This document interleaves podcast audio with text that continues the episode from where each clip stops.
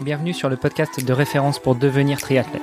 Je suis Hermano, papa de 4 enfants, producteur de podcasts sportifs depuis 2014 et triathlète depuis plus de 20 ans. Mercredi, milieu de semaine, motivons-nous ensemble en parlant sport et triathlon. Et pour ne rien manquer de nos actualités et participer à nos podcasts, rejoignez notre groupe Facebook. C'est le meilleur moyen d'être tenu informé des invités de la semaine et d'échanger avec nous et parfois même avec elles et eux.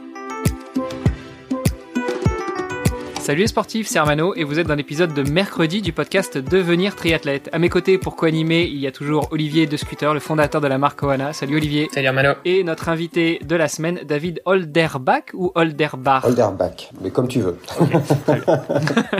eh bien, salut David. Bonjour, bonjour à tous les deux. Bonjour à tout le monde. David, on est revenu hier sur un petit peu ton, ton histoire, ton passé et surtout, euh, on avait beaucoup de questions sur ton statut d'Olympien puisque oui, tu as participé à deux Jeux Olympiques, tu nous l'as dit, Séoul en 88 et Barcelone Barcelone en 92, si je ne m'abuse. Tu nous as dit aussi que tu as découvert le triathlon beaucoup plus tard, en 2004, donc 12 euh, ans après. Qu'est-ce qui s'est passé pendant ces 12 ans? Est-ce que tu as complètement arrêté le sport? Est-ce que la dernière édition des JO de Barcelone t'a mis un coup derrière la tête et puis tu as décidé de, raccrocher le maillot, le bonnet, les lunettes et t'es passé à autre chose? Ou est-ce que tu as continué à, doucement sporter, ce qui t'a amené après vers la découverte du triathlon? Euh, deux, choses. Donc en fait, ce que j'ai pas dit hier, c'est que en fait j'ai tenté de faire ma troisième euh, Olympiade, donc essayer de me qualifier pour, Atlanta. Et là, j'ai eu une saison compliquée avec des problèmes de, de santé ou de, de, de, de forme euh, que j'ai j'ai pas réussi à résoudre. Et, et donc, euh, en 96, j'ai raté la qualif d'une seconde, quelque chose comme ça. Ah, ça fait mal, ça. Euh, et donc, j'ai raccroché le maillot et j'ai cherché un boulot. Ce qui fait que pendant que les copains euh, faisaient la cérémonie d'ouverture à Atlanta, moi, je faisais mon shift. Mon, je travaillais en équipe dans l'huile, dans l'usine de, de Flin chez Renault, puisque je, je commençais ma carrière professionnelle chez Renault. J'en déduis quoi? J'en déduis que finalement ton statut de sportif de haut niveau t'a pas amené à être un top exécutif chez Renault dès le début? Non, non, mais c'est en fait quand tu, ça fait partie du parcours d'intégration.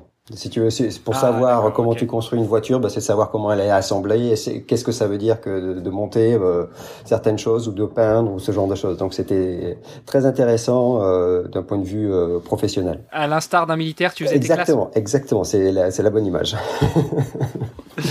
voilà. Et donc, alors côté sportif, euh, j'ai continué à nageoter une fois de temps en temps pour aider le club, pour les interclubs ou des trucs comme ça. J'ai fait quelques euh, 10 kilomètres ou semi-marathon pour dire que j'y arrivais, mais sans, sans vraiment m'entraîner. Et puis, euh, grosso modo, euh, donc ça c'était en 96. Et... Attends, attends, parce que t'as as, switché de je nageotais de temps en temps. Déjà, tu nous as pas dit, de quel club tu étais sociétaire, mais en plus, tu nageotais et de nageotais, tu passais à des 10 voire des semi-marathons. Alors là, comment est-ce qu'un nageur devient coureur ou inversement? Parce que souvent, quand tu es un pur nageur, tu cours pas du tout. Moi, je sais que j'ai eu des expériences, j'ai fait des, des, des week-end chocs d'entraînement avec des jeunes triathlètes. Euh, C'était des super nageurs, mais alors au niveau course à pied, on en ouais, était loin. Alors, je savais courir quand, quand j'étais gamin. Euh, j'ai fait du cross quand j'étais tout petit avant de faire la natation. J'ai mentionné hier que j'avais euh, quitté mes parents, enfin le domi domicile familial euh, quand j'avais 13 ans pour aller en sport-études. Je suis parti à Font-Romeu, donc en altitude. Que, en début d'année, on faisait toujours euh, le cross du lycée. Et là, euh, aux grand dames des athlètes, c'était souvent les nageurs qui gagnaient. Et, donc, dans, dans, ma catégorie, c'est voilà, j'ai gagné le cross du lycée plusieurs fois.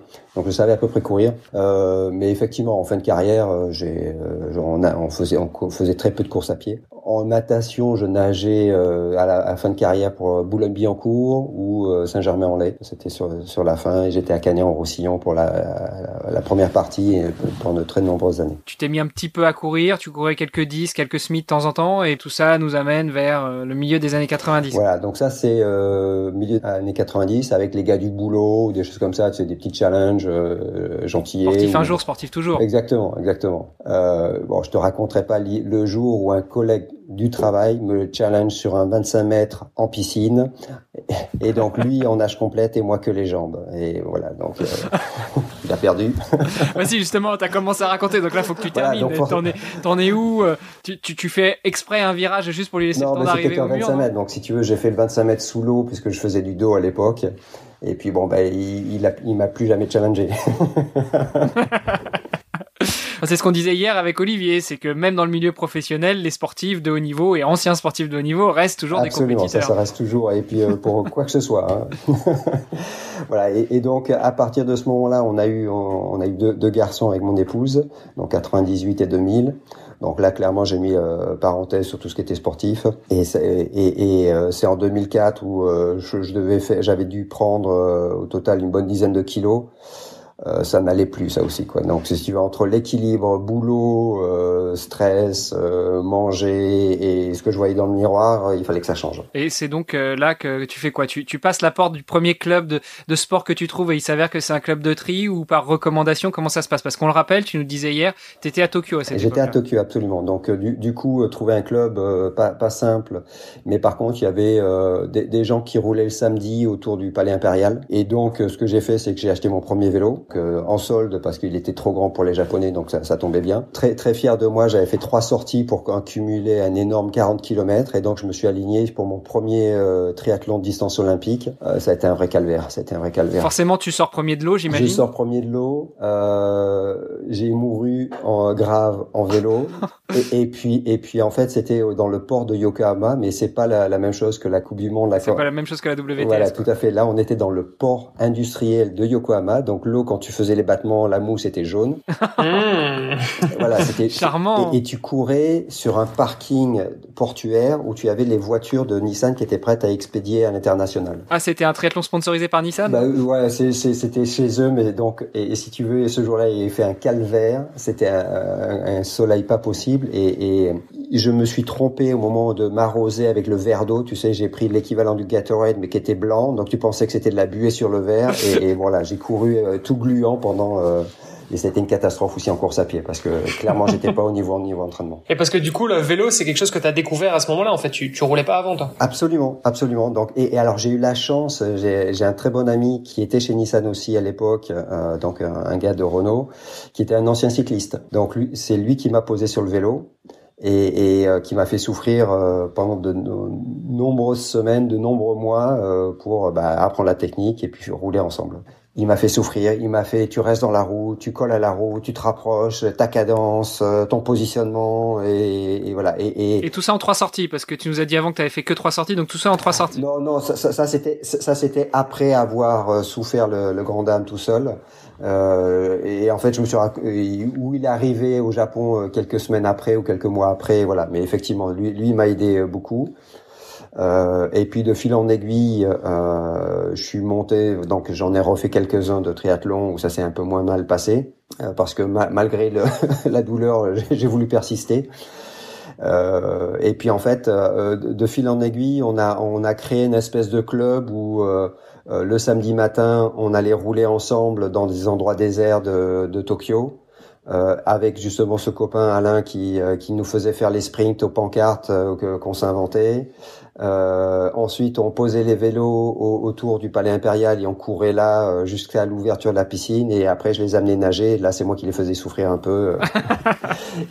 Ah, attends, parce que tu nous as raconté quand même l'histoire de ton premier triathlon. Moi, je, visualise bien le truc, mais, mais si ça te dérange pas, j'aimerais qu'on revienne dessus. Tu nous dis que forcément dans l'eau, tu te sens bien. Bon, même si t'es un nageur retraité, tu sors premier de l'eau. Comment se passe ta première transition? Parce que tu dois sortir, toi, t'es es tout frais, parce que souvent, les triathlètes, on sort de l'eau, euh, quand on n'a pas trop l'habitude, on est un peu désorienté, en plus le changement d'orientation, de allongé, debout, bon voilà. Euh, mais toi, j'imagine que la natation, c'est ton élément, donc tu connais, tu sors, hop, t'arrives dans le parc à vélo, t'arrives sur ton slot, et, qu'est-ce qui se passe là? J'imagine que c'est la, la, grosse débandade, tu sais plus ce qu'il faut faire, le casque, le dossard Non, non, non, écoute, ce, ce genre d'erreur, j'étais à peu près bien éduqué, j'avais été, j'avais bouquiné, j'avais étudié mon, mon coup, euh, donc j'ai su retrouver mon vélo sans trop de difficultés.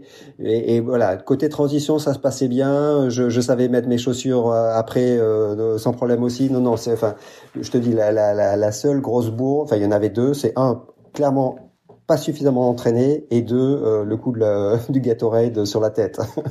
ok, donc ça c'est 2004, tu découvres le triathlon, tu commences par un court distance, t'en fais quelques-uns. Qu'est-ce qui fait que euh, tu restes dans ce sport Alors évidemment, ancien sportif de haut niveau, on sait que la douleur, la, persévérance, la résilience, l'envie d'aller voir euh, de l'autre côté de la frontière qu'est-ce qui se passe, le plaisir, à quel moment il arrive, et une fois qu'on a chopé le plaisir, euh, on veut y rester. Mais, euh, mais est-ce qu'il y a un petit truc en plus qui te fait vraiment rester dans ce sport, qui te donne envie de découvrir, d'en savoir plus? Il y, a, il y a plusieurs choses. c'est euh, d'abord, le, le, la vraie découverte du sport, pour moi, ça a été de, de faire le multisport. Euh, parce que j'ai nagé, comme, comme, je l'ai dit, euh, beaucoup. J'ai nagé autour de la, de la Terre, grosso modo. J'ai dû nager plus de 40 000 km dans ma carrière. Euh, donc, j'ai compté les carreaux et certainement de trop, ce qui fait que c'est aussi pour ça que j'étais content d'arrêter en, en, 96. Donc là, c'est bah, de découvrir de nouvelles choses. Hein, euh, cette histoire de cadence à vélo, retrouver de la fitness pour pouvoir courir 5 5-10 km sans difficulté, euh, c'était vraiment agréable et de passer de, l'un à l'autre, faire un petit peu de, conditionnement aussi, ce genre de choses, donc un vrai régal. Ensuite, euh, j'ai des amis qui, qui ont fait carrière dans, dans le triathlon. Euh, donc j'ai des copains qui, qui étaient qui, qui faisaient les coupes du monde euh, de, de, triathlon. Quand, quand j'ai fait mon meilleur distance olympique, c'était à Ishigaki. Euh, ça, c'était euh, quelques années après 2004. Je sais, plus quand c'était 2007, 2008. Et, et, et je retrouve euh, Stéphane Poula, qui, qui était un, un, un, pro de l'époque français. je crois qu'il a été champion d'Europe. Et j'étais tout fier de, de lui expliquer. Regarde, j'ai fait un super bon temps. j'ai fait 2-4. et puis il me dit bon bah il te reste plus qu'à faire moins de deux heures maintenant. voilà, donc tu prends ça dans ta tête. Voilà, et c'est typiquement ce genre de choses qui, bah, c'est vrai, il a raison, il faut que je continue. C'était à l'époque où on était déjà autour d'une 45 sur un court distance pour le, haut niveau Ouais, c'est ça, ça, ça. Ouais, à Ishigaki, tournait entre une 45 et une 50. C'est ce qui t'a fait euh, accrocher au sport et te donner encore plus et, essayer d'aller, euh, de, te dépasser. Toujours sur le court distance ou euh, là tu commences à avoir des velléités pour monter sur du plus long? Bah, En fait, quand je nageais, j'ai toujours été plutôt, enfin, je ne sais pas sprinter. J'ai pas de puissance, je, je, suis un diesel. Et, et, je me suis rendu compte que même sur le triathlon, ça, ça restait vrai. donc les sprints, j'en ai fait quelques-uns, mais j'ai vite arrêté. distance olympique, ça commence à être intéressant et, je suis monté en distance. J'en ai fait un peu plus long euh, dans, des, distances ou des formats un petit peu euh, atypiques euh, au Japon. Et puis au bout d'un moment, je me suis dit, écoute, ben, il faut il faut passer par la case Ironman. Il faut il faut que j'en fasse un. Un parce que ben c'est quelque part un peu le Graal quoi. C'est dire j'ai fait je, suis un Ironman. Alors ça c'est un petit peu euh, stupide, mais, quand même. oh, ça c'est le côté marketing, ça. On tombe tous on est tous tombés dans le panneau. Voilà, donc, donc euh, et, et puis quand, quand j'étais nageur universitaire, j'étais aux États-Unis et euh, mon coach c'était Ron Johnson, c'était un personnage extraordinaire. Donc moi, on était une bande de jeunes d'une vingtaine d'années c'était un gars qui avait 60-65 ans, qui faisait la séance de muscu avec nous. C'est un gars super fit qui euh, chaque année faisait un 100 yards euh, en natation pour essayer de battre son âge en secondes, tu vois. Euh, donc voilà. Et un gars, un gars extraordinaire. Et ce gars-là, il avait fait Hawaï. Il avait fait Hawaï, Ironman Hawaï. Et, et il t'en parlait, tu vois, quand on faisait les compètes, entre les courses, il te parlait d'Hawaï, de quand il se mettait à l'eau, de comment il avait souffert au, marathon. Puis ça, c'est dans les années 90, donc euh, c'est c'est la belle époque, quoi. C'est c'est là, t'étais vraiment un, un, homme de fer. T'étais un Ironman. Exactement, exactement. Et donc, si tu veux, il nous avait bassiné avec ça, et c'était c'est resté, c'est resté. Donc, si tu veux, euh, il y avait le challenge marketing et puis il y avait Ron qui, qui dans ma tête, il, bah, quelque part, fallait que je le fasse. Quoi. C'était voilà. Donc c'était euh, un, des objectifs. Puis comme euh, euh, on pouvait s'organiser des vacances, on dit bon ben allez, je m'inscris à Francfort. Et puis un an et demi, je trouve deux copains avec qui donc un qui fait rôle de coach et euh, training partner, et puis euh, un autre aussi pour qui c'était la, la, première fois aussi. Et donc ça, c'était ta première expérience avec l'Ironman. Voilà, donc ça c'était en 2008. Je te propose qu'on passe euh, demain pour que tu nous racontes euh, ce que c'était que cette première expérience. Donc euh, l'Européen expatrié au Japon qui vient faire un Ironman en Europe. Euh, et puis, puis bah forcément, tu vas nous raconter aussi ce qui s'en est suivi après cette première expérience Ironman. D'accord, super. À demain. Allez, à demain. Excellent, à demain. Merci d'avoir écouté cet épisode jusqu'à la fin. Si vous l'avez apprécié, je vous rappelle que vous pouvez venir sur le groupe Facebook pour nous laisser un commentaire et interagir avec nous et nos invités. Et n'oubliez pas de nous aider à progresser dans les classements et dans notre exercice de podcast en laissant un commentaire sur Apple Podcast. À demain pour en savoir encore plus sur notre invité de la semaine. Et notre invité de la semaine, David Oldenbach. Olden, Oldel, ah, ou Olderbach